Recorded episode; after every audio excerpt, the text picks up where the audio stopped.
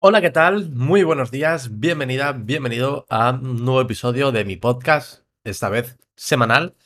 Ahora sí, vamos a continuar hablando de cosas mías, ¿vale? Porque, como recordaréis, eh, la semana pasada os contaba que pues no estaba muy, muy bien anímicamente, que lo estaba pasando mal, eso lo hablé en el episodio 19, pues que mi nueva etapa como autónomo, como emprendedor, pues está siendo un poco compleja, ¿vale? Entonces, en este episodio os quiero hablar un poquito de mm, las razones que me ha llevado a volver a estar como autónomo, ¿vale? Dejar la, agencia donde trabajaba, Proyecto Púrpura, y eh, el hecho de qué voy a hacer a partir de ahora, ¿no? Eso es un poquito el... Por eso se llama así el título del episodio, que se llama Empezando de nuevo, pero que no de cero, ¿vale? Porque esto es una frase que me dijo eh, mi amigo Carlos, Carlos Ruiz, el que es dietista nutricionista, me dijo, empiezas de nuevo, que no de cero.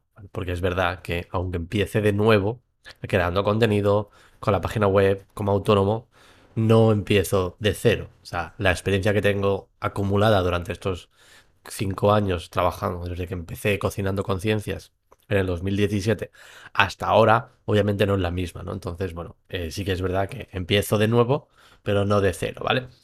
Y a partir de ahora, esto, los viernes eh, tendremos un episodio, tanto en formato audio como en formato vídeo, donde os hablaré un poquito de cómo va mi semana, qué estoy haciendo, qué estoy haciendo para emprender, qué estoy haciendo para mejorar eh, a nivel pues, formativo, a nivel de estrategia en redes sociales, en estrategia en YouTube, en mi propia página web, qué estoy haciendo para captar leads, qué estoy haciendo para hablar con otros emprendedores, etcétera, ¿vale?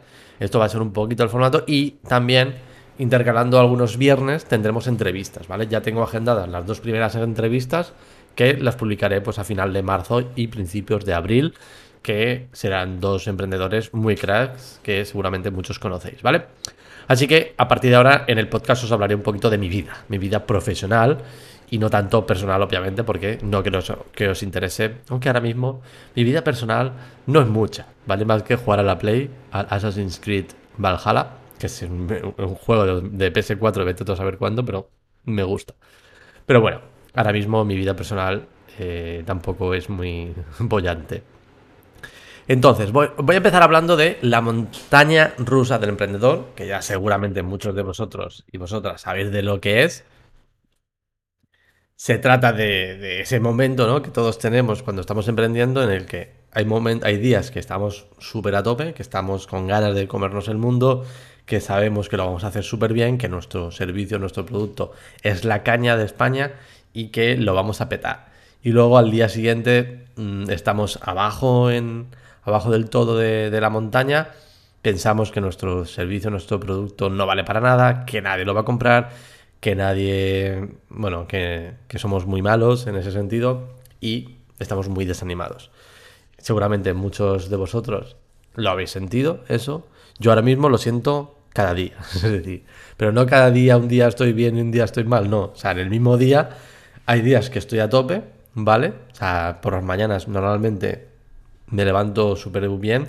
Siempre he sido una persona matutina, ¿vale? He sido lo que se dice una alondra. Em, siempre me ha gustado madrugar. Ya desde pequeño, cuando... Esto no sé si os lo conté en otro podcast. Yo creo que sí, os lo he contado, no lo sé, se me va la pinza. Yo ya de pequeño me levantaba pronto tipo 5 o 6. Cuando tenía que estudiar un examen, prefería acostarme pronto y levantarme de madrugada que estar hasta las tantas de la noche trabajando o estudiando en ese, caso.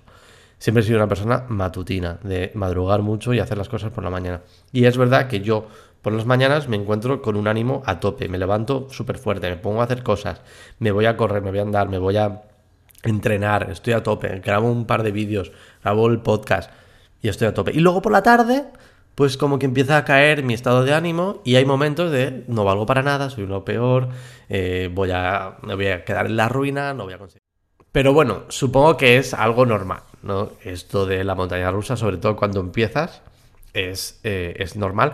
Incluso cuando no empiezas, cuando llevas muchos años trabajando de esto, mm, es normal, ¿no? Ese, ese, esos cambios, entonces básicamente hay que asimilarlo y hay que dejarse llevar por así decirlo, y decir, bueno, pues por las mañanas o unos días estaré muy a tope y los días que esté a tope, pues genial, voy a aprovechar ese, ese énfasis que tendré para crear contenido, para hacer cosas. Y los días que esté más de bajón, pues decir, vale, es un momento, va a ser un, va a ser un rato, al día siguiente estaré mejor, o dentro de un par de días estaré mejor, eh, hay que asimilarlo, no me voy a deprimir, continuemos con el plan, y en ese sentido lo que quiero hacer es intentar establecer un plan a largo plazo, ¿no? Ayer hablé con, bueno, esto lo estoy grabando el día anterior que lo publico, lo estoy grabando el jueves, y ayer miércoles estuve charlando con, con Badiola, que también es, es emprendedor y amigo, y eh, me estuvo, me dijo, hazte un plan a 10 años o, el tiempo que sea, ¿no? Decir, vale, ¿qué, ¿cómo te ves tú dentro de 10 años? Que es lo típico, ¿no? Que se dice, ¿cómo te ves tú dentro de 5 o 10 años? La verdad que nunca me lo he planteado, o sí que me lo he planteado, pero nunca he sabido dar esa respuesta. Decir, eh, no, no me veo, ¿no? ¿no? No sé, porque siempre he cambiado tanto de enfermero, nutricionista, creador de páginas web, emprendedor, empresario he dado tantos, tantas vueltas que digo, no me veo en el mismo sitio dentro de 10 años. Con lo que me resulta muy difícil visualizarme dentro de 10 años o de 5 años. De 5 años quizás sí, pero de 10 no lo sé, no lo sé. Pero sí que es verdad que debería establecer una estrategia a largo plazo o ponerme un foco, ¿no? Es decir, hacia dónde quiero ir y cómo me quiero ver. Por ejemplo, me quiero ver, eh, una de las formas que me quiero ver, y hablaba con, eh, con Aguay ayer, era que me gustaría viajar más, ¿vale? Llevo, siempre me ha encantado viajar, ya os conté en el podcast que he estado en Australia, viví en Australia una temporada, luego estuve viviendo en Inglaterra, me gusta conocer el mundo, me gusta mm, hacer viajes y eso quiero retomarlo, ¿vale? Ahora con la pandemia, pues hemos estado una temporada que no se puede y ahora esperemos, si no hay nada más que venga, que, bueno, aparte de la Tercera Guerra Mundial o de las guerras que hay ahora, Mm, que, podamos viajar con más tranquilidad, ¿no? Por así decirlo. Entonces, sí que me veo, por ejemplo, viajando y trabajando al mismo tiempo. No en plan mochilero, yo no soy mochilero, no me gusta. Yo soy de irme a un buen hotel. A mí no me fastidia, yo no voy a dormir con 20 personas más, a mí no me jodas. O un hotel o una casa o un apartamento, ¿vale? Bien, o lo que sea pero me veo mm, viajando, pues eso, por, no sé, por el mundo, pero por Europa quizás, o por España, no hace falta. No me, tampoco digo de irme a, Bali, ¿no? Lo típico. No, simplemente igual un fin de semana o unas, un fin de semana largo, me voy el jueves y me vuelvo el martes, por ejemplo, me voy a, yo qué sé, a Coruña, ¿no? A, a Bilbao, a San Sebastián, Madrid, Barcelona, da igual, ¿no? O sea, cualquier ciudad o una ciudad de Europa random que diga, voy a estar una semana o voy a estar 10 días ¿Por qué? Porque puedo, ¿no? Porque puedo coger el portátil, me puedo ir a trabajar allí, puedo seguir haciendo lo mismo que estaba haciendo aquí ahora, con lo que no hay ningún problema. En, ese sentido sí que me, vería a largo plazo, ¿no? Entonces, bueno. Luego también eh, estaba valorando en qué me puedo especializar, porque hacer páginas web, hacer páginas web en WordPress, no, no, es un nicho en sí. O sea, hay mucha gente que hace páginas web, hay miles de empresas que hacen páginas web, no solo empresas, sino autónomos, y gente que igual por precios muy bajos, ¿no? Obviamente yo no me voy a equiparar con esa gente, pero sí que le está dando vueltas y creo que un, tiene mucho sentido especializarme en creación y gestión de páginas web en plan reservas online. Es decir, me explico. Eh, cuando estaba trabajando en, la agencia, muchas de las eh, páginas web que hacíamos para nutricionistas o profesionales sanitarios era de reservas. ¿no? Es decir, aparte de la web corporativa que podían tener ese, profesional sanitario, es para pedir cita. Lo típico, ¿no? Voy al nutricionista o voy al médico o al psicólogo y elijo el día de la semana que yo quiero. Por ejemplo, la semana que viene, el martes que viene, hay un hueco, tiene un hueco esta persona y le reservo y pago la, la sesión por anticipado para, para este médico, para este fisio. Esto para cualquier profesional sanitario creo que debería tenerlo porque ahorra mucho el tema de estar intercambiando mensajes, llamadas y todo esto, ¿no? Y que bueno, luego puedes automatizar los correos de confirmación, puedes automatizar también correos recordatorios, SMS, bueno, puedes hacer un montón de cosas con muchos, muchas, hay muchas herramientas, tanto en WordPress como herramientas de terceros, que lo te permite hacer eso. Entonces, como tengo mucha experiencia con eso, he creado muchas páginas web con nutricionistas, profesionales sanitarios, psicólogos, fisios, creando esta, esta plataforma de reservas, de citas online, no de cita de Tinder, sino de cita médica, ¿vale? Por así decirlo. Entonces, creo que me veo capacitado para especializarme en no solo ya profesionales sanitarios, que sí, que también, en un futuro poder hacerlo, volver a hacerlo, obviamente, pero también pues otros tipos de negocios que requieran de una gestión de unas citas o reservas online. Por ejemplo, peluquería. O sea, yo ahora mismo cogería mi peluquera y le implementaría el sistema porque tengo que llamarla cada vez que quiero pedir cita para peluquería. A mí no me gusta llamar. Odio hablar por teléfono. Es una de las cosas que más odio. Creo que también os lo he comentado en el podcast. El tema de llamar por teléfono me resulta muy embarazoso. No me gusta nada. Me da muchísima vergüenza. Parece una tontería, pero soy así de rarito. Yo qué sé, ¿qué quieres que le diga? Que te diga. Mm, soy así. Entonces no me gusta hablar por teléfono. Y cuando tengo que pedir cita para algo y tengo que llamar, o sea, me genera mucha, mucha ansiedad, de verdad te lo digo. ¿Puede que sea raro? Sí, pero soy así.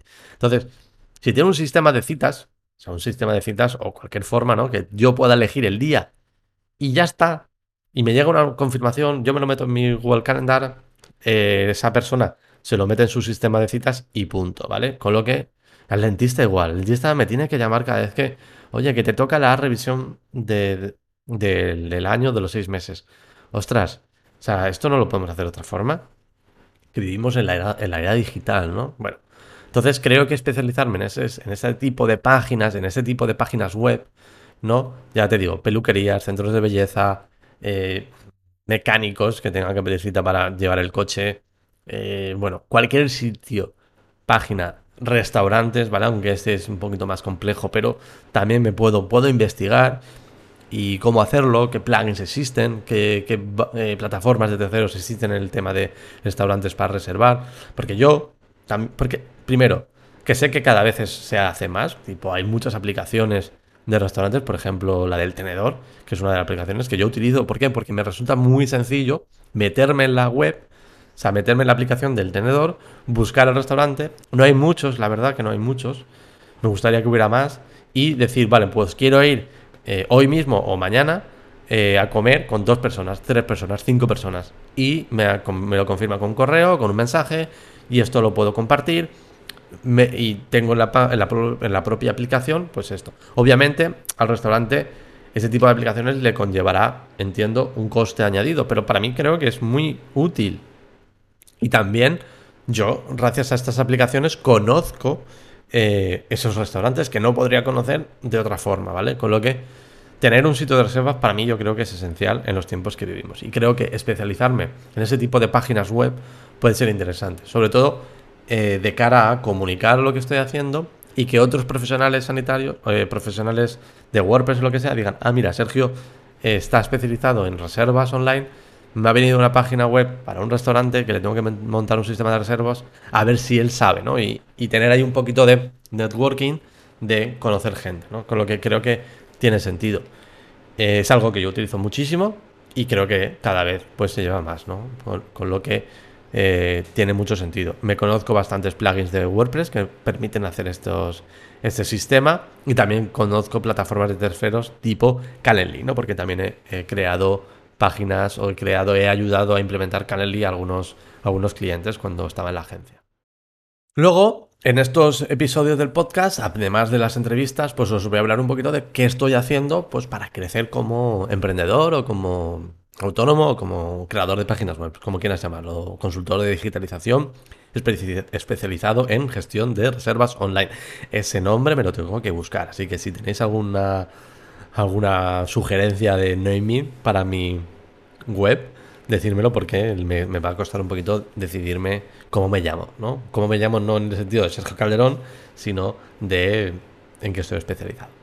Pues en estos episodios del podcast también os voy a hablar de mi estrategia de inbound marketing. ¿Qué quiero hacer para darme a conocer y para que la gente sepa que yo existo y que hago este tipo de cosas? Bueno, eh, he planteado planteé en su momento el, podcast diario, pero creo que tiene mucho más sentido crear un vídeo diario en YouTube. De momento voy a empezar con un vídeo diario, seguramente a largo plazo lo deje en dos o tres a la semana, o uno quizás, ¿vale? Pero de momento un vídeo diario eh, me es factible, porque ahora mismo no tengo un volumen de clientes elevado, bueno, no tengo volumen de clientes, con lo que no tengo, o sea, no, no hay ningún problema. Puedo crear un vídeo diario, podría crear cinco vídeos diarios, pero también es O sea, de hecho, en los momentos de la cresta de la hora he dicho, buah, sí, voy a hacer tres vídeos diarios en YouTube, porque creo que puedo hacerlo, pero he dicho, a ver, tres vídeos diarios es mucho, eh, porque ya no solo es grabarlo, es editarlos, prepararlo, es luego publicarlo en redes sociales, y ahora os voy a contar también la estrategia que quiero hacer para publicar esos vídeos en redes sociales, ¿no? Entonces, me he planteado grabar un vídeo diario de lunes a viernes, ¿vale? O sea, cinco a la semana, en, el que contaré tipo formación, ¿vale? Ahora he hecho una serie de vídeos creando una página web en WordPress, pues mi idea es, por ejemplo, enseñar cómo funcionan las eh, plataformas de reservas online, como puede ser, por ejemplo, Calendly, Calendar o eh, otra plataforma que exista. Enseñar a utilizar, por ejemplo, Google Calendar, que la gente pues no lo sabe utilizar y no es que me considere un experto, de decir, soy el puto crack de Google Calendar, soy el puto crack de de todos los sistemas de gestión de sitios de reservas online, pero tengo bastante conocimiento, con lo que puedo hablar de ello. Y siempre hay gente que no tiene ningún conocimiento, con lo que ese es mi objetivo, llevar a, llegar a esa gente. Entonces, mi estrategia ahora mismo es crear un vídeo diario en YouTube, tipo de formación, explicando cómo se hace algo en una plataforma, en WordPress, en Google Calendar, en Gmail, etcétera, ¿no? Que es algo que conozco bastante y me gusta tanto hacerlo, investigar, como eh, enseñarlo. Con lo que, bueno, eh, creo que puede ser sentido. Además, me resulta muy cómodo grabar esos, ese tipo de vídeos.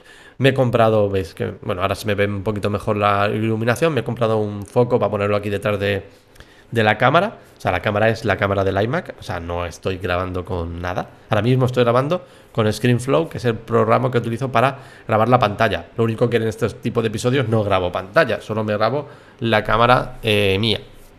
Y el audio a través de este micro, que es un Rode, ¿vale? NT, USB, no sé qué.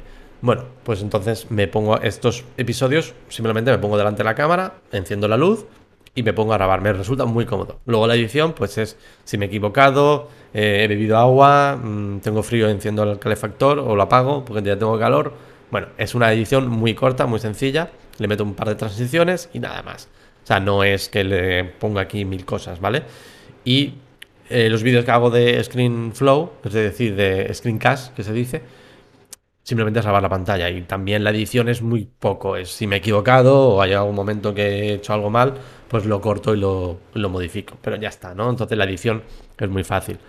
Entonces mi idea es crear un vídeo diario en YouTube de lunes a viernes y ese mismo vídeo, mi estrategia en redes sociales es intentar crecer también y que vean ese vídeo para mandarlos a YouTube. Porque mi, estrategia principal se va a centrar ahora mismo en crecer en redes sociales en YouTube, ¿vale? Es mi, es mi idea, al menos. Ahora mismo, día 10 de marzo de 2022, ¿vale? Esto puede cambiar con lo a, lo largo del tiempo, pero ahora mi idea es crecer en YouTube. Creo, sé que va a ser muy poco, va a ser muy poco a poco, va a ser muy a largo plazo. Ahora mismo tengo, creo que 25 suscriptores o 24, 22, no sé, muy poquitos los episodios no tienen casi visualizaciones, pero entiendo que con el tiempo, si voy publicando diariamente, entiendo que alguno se viralizará y empezaré a, tener suscriptores. Espero, porque claro, eso tampoco lo puedo mantener un vídeo diario con 25 suscriptores mm, eternamente, ¿no? Obviamente no puedo hacer eso, pero bueno, yo creo que publicando a menos uno o dos meses sí que haré esta estrategia de publicar. De hecho, ya tengo planificado hasta el 1 de mayo todo el contenido que voy a crear, con lo que mira, imaginar si tengo mm, pensados vídeos y con el tiempo me surgirá nuevo contenido. Con lo que de momento tengo contenido suficiente. Durante estos dos meses, marzo y abril, iré publicando un vídeo diario y veré cómo crezco. Si veo que no crezco suficiente en YouTube, plantearemos otra estrategia o veremos cómo cambiar, pero obviamente de momento vamos a hacer esa estrategia. Entonces, en, las eh, en el resto de redes sociales, sobre todo Facebook, tengo ahora mismo Twitter. Twitter no publico nada porque no me gusta, la verdad, y no me voy a centrar en Twitter porque creo que es otro tipo de, de red social y estoy por estar, por, por ver lo que hablan los demás, pero nada más. No voy a publicar los vídeos, ¿vale? Porque además la gente que me sigue en Twitter es gente del sector de WordPress, entonces poco le interesa, sobre todo si hablo de cómo crear un menú en WordPress, porque eso la gente ya lo sabe. Al menos la gente que me sigue en Twitter, ¿vale? Entonces, Twitter no me estoy centrando mucho, la verdad. LinkedIn sí que me estoy centrando bastante. Intento intentar contactar con gente, escribirles y hacer publicaciones de mis propios vídeos. Y en Instagram y TikTok lo que estoy haciendo es lo siguiente. Estoy cogiendo el vídeo que grabo diariamente, ¿vale? Y lo edito hago un corte, hago un par de cortes en formato vertical, en formato eh, 9.16, ¿no? Para poderlo publicar tanto en Reels como en TikTok de un minuto, ¿vale? Para el mismo vídeo lo publico tanto en Reels como en TikTok. No me estoy calfando mucho la cabeza porque no quiero tampoco invertir mucho tiempo en publicar en, en redes sociales. Entonces, cojo el mismo vídeo, que es la introducción que hago de 15 segundos, que lo publico en Shorts, que me está funcionando bastante en YouTube, los Shorts. Hoy escuchaba el episodio del podcast de, de No es Asunto Vuestro, que hablaba con Fernando del Moral, que tiene un canal de YouTube de un millón de seguidores, de que habla de Apple. Está a años luz, ¿vale? De lo que puedo hacer yo. Y él, decía que los shorts no le estaban funcionando, sino que le estaba perjudicando. Entiendo que si tienes eh, muchos seguidores, igual te puede perjudicar. A mí me está, me está yendo bien, ¿no? Yendo bien en el sentido de que publiqué uno y se tuvo 1600 o 1800 visualizaciones y conseguí muchos suscriptores de ahí. Entiendo que es una manera de que te conozca. Entonces, ahora mismo que estoy empezando, los shorts sí que me ayudan a que la gente nueva me conozca. Con lo que sí que estoy publicando esos shorts. Entonces, cojo el inicio del vídeo, 15 segundos, lo publico en shorts y también cojo un poco un pequeño momento del vídeo que creo que puede ser interesante, 30 a 45 segundos, lo empalmo y lo publico en formato vertical en Reels y en, en, en este sitio en TikTok, ¿vale? TikTok tengo muy pocos seguidores, tengo creo que 30 y pico, más que en YouTube, pero bueno. Y en Instagram sí que crezco un poquito más rápido porque tengo unos 150 seguidores ahora mismo, ¿vale? Eh, hay que tener en cuenta que empecé hace un mes y medio, con lo que bueno, em, hace muy poquito. En TikTok, en Reels, en, en, Instagram, perdón, hay una estrategia que me está funcionando bastante bien, es publicar muchos Reels diarios. Pero no, pero no creo un Reel nuevo, no. Publico el mismo Reel varias veces. Sí, sí, el mismo reel varias veces. Y lo único que hago es que no se publique en mi feed. En mi feed de noticias no lo publico. Para que mis propios seguidores no lo vean. Sino que lo vea nueva gente. Y, ojo, y oye, tengo los tres reels más vistos en, que tengo en Instagram, que tienen unas 3.000 visualizaciones. Son el mismo. o sea, es el mismo vídeo. Lo único que cambio es la música que le meto y los, y los filtros. Le pongo algunos filtro pues blanco y negro y otro filtro no sé qué voy toqueteando filtros y le monto algún sticker, pero es el mismo vídeo. O sea, no lo edito, no lo hago nada. Es el mismo vídeo, le cambio los, los estos. Entonces ahora lo que hago es, me levanto por las mañanas, como he dicho antes, me levanto súper pronto, me levanto rollo cinco y media, eh, 6. Hoy me levanto a las 6, pero bueno, normalmente me levanto sin despertador, ¿vale? O sea, es, así. Entonces me levanto a las 6, me, tomo, me preparo un café y publico. O sea, el vídeo de YouTube se publica a las 6 de la mañana, lo programo a las 6 de la mañana porque lo grabo el día anterior, lo publico en YouTube, entonces programo el post en, la web, eh, lo publico en la web y, programo tanto en Facebook, que lo programo desde el... Funciona muy bien el business de Facebook para publicar en Facebook, funciona de maravilla, no tanto así como Instagram, la verdad que no, no me gusta, al menos publicar vídeos, pero como en Facebook sí que puedo publicar un enlace, pues lo programo desde el business. Luego lo publico en LinkedIn también el mismo vídeo. Y eh, con las cortes que había hecho de los grills, uno lo publico en mi feed de Instagram en formato vídeo, ¿vale? Que le pongo una carátula especial para que cuando vayas a mi, si vas a mi perfil de Instagram, verás que uno es azul, otro es blanco y otro es con un tono así más amarillo, ¿no? Entonces, todos tienen, ves eh, mi feed de Instagram y queda más o menos chulo, más o menos bonito. Puede gustar más o menos, pero todo tiene un, rollo. Publico ese vídeo y luego el mismo vídeo lo publico en Reel, pero que no se lo publico a mis seguidores en Instagram. Es decir, no lo publico en el feed, en el feed de noticias de mi Instagram.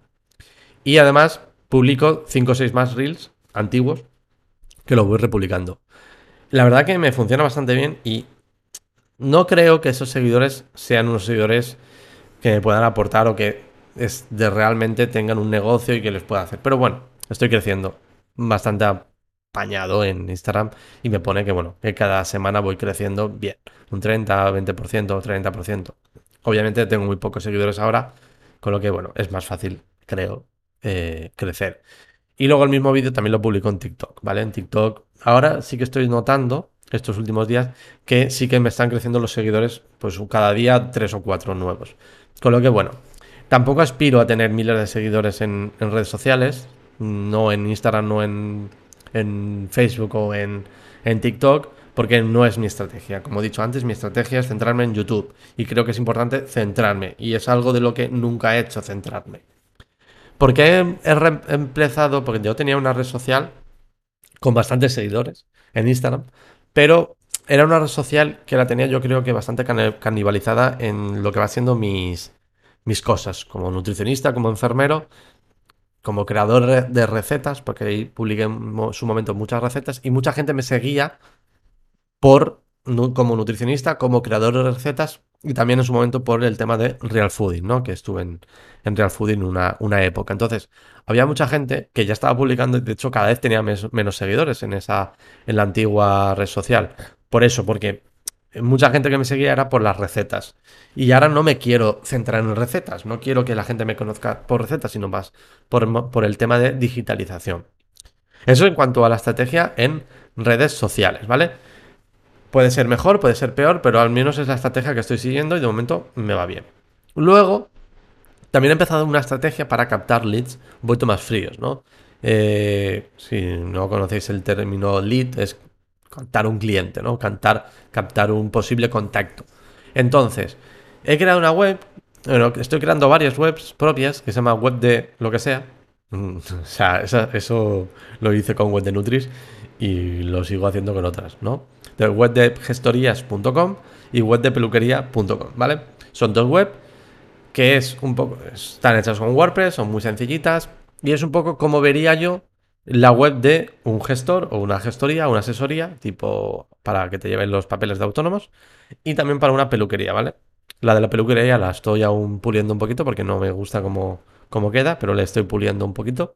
Pero la de la gestoría sí que ha quedado bastante chula con, lo que en ese sentido estoy creando ese tipo de web. ¿Y qué hago?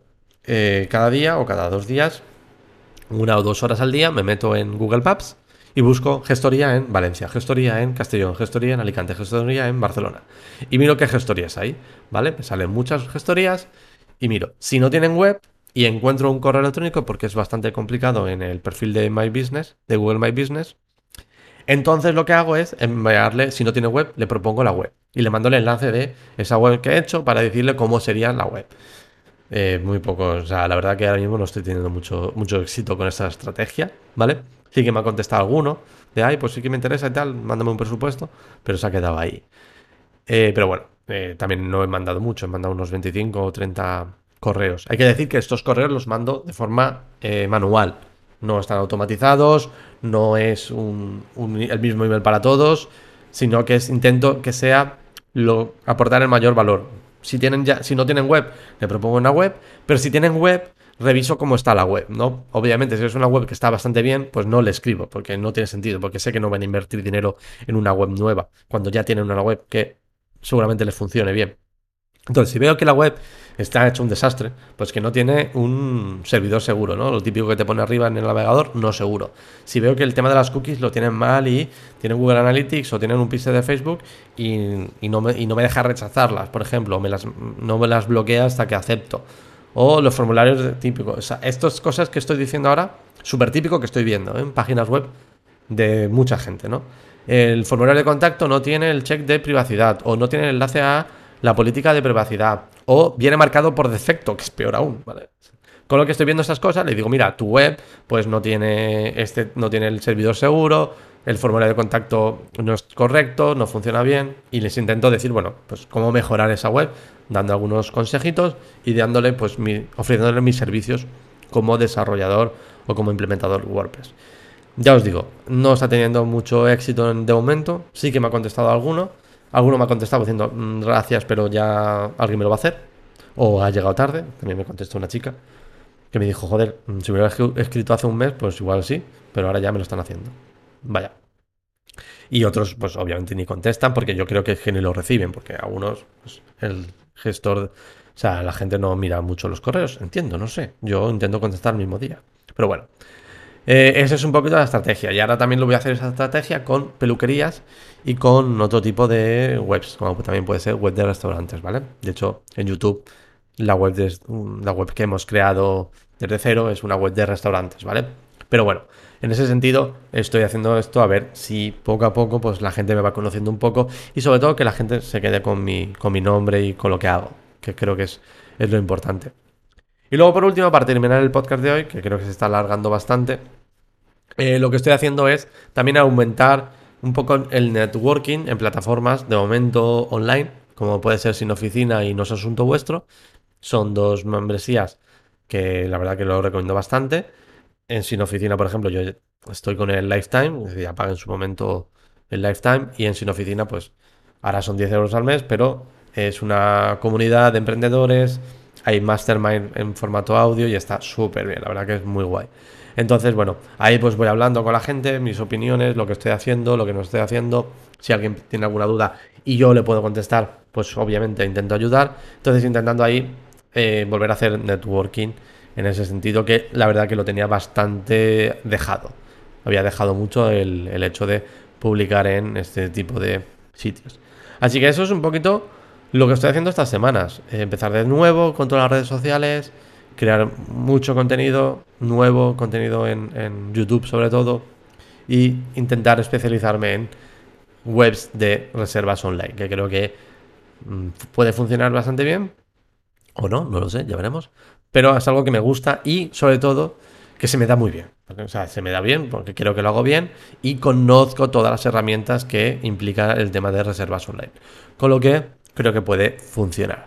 Y nada más, me voy a despedir ya. Si te ha gustado el episodio de hoy y estás en YouTube, pues dale un buen like, suscríbete a mi canal y sé mi suscriptor número 26 o 27, ¿vale? Espero que te guste todo lo que hago y te parezca interesante. Y si estás escuchando esto en formato podcast, Apple Podcast, Spotify, pues nada, eh, dale un me gusta o una valoración de 5 estrellas, sea donde estés, si te gusta. Si no te gusta, pues no me digas nada, ¿vale? Prefiero que no me digas nada que me digas que no te gusta.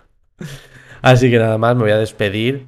Y bueno, sobre todo, si tienes alguna duda, si tienes alguna pregunta, si incluso quieres aprender o quieres saber un poco más sobre temas de reservas online, me puedes escribir directamente desde sergiocadrón.com barra contactar. Ahí tienes típico formulario de contacto y me puedes, eh, me puedes coger un, me puedes escribir y me puedes preguntar lo que quieras, ¿vale? Yo contesto todos los correos y normalmente los, los contesto el mismo día. Así que nada, me despido, nos vemos la semana que viene con un nuevo vídeo, con un nuevo podcast aquí en mi canal. Hasta entonces, chao, chao.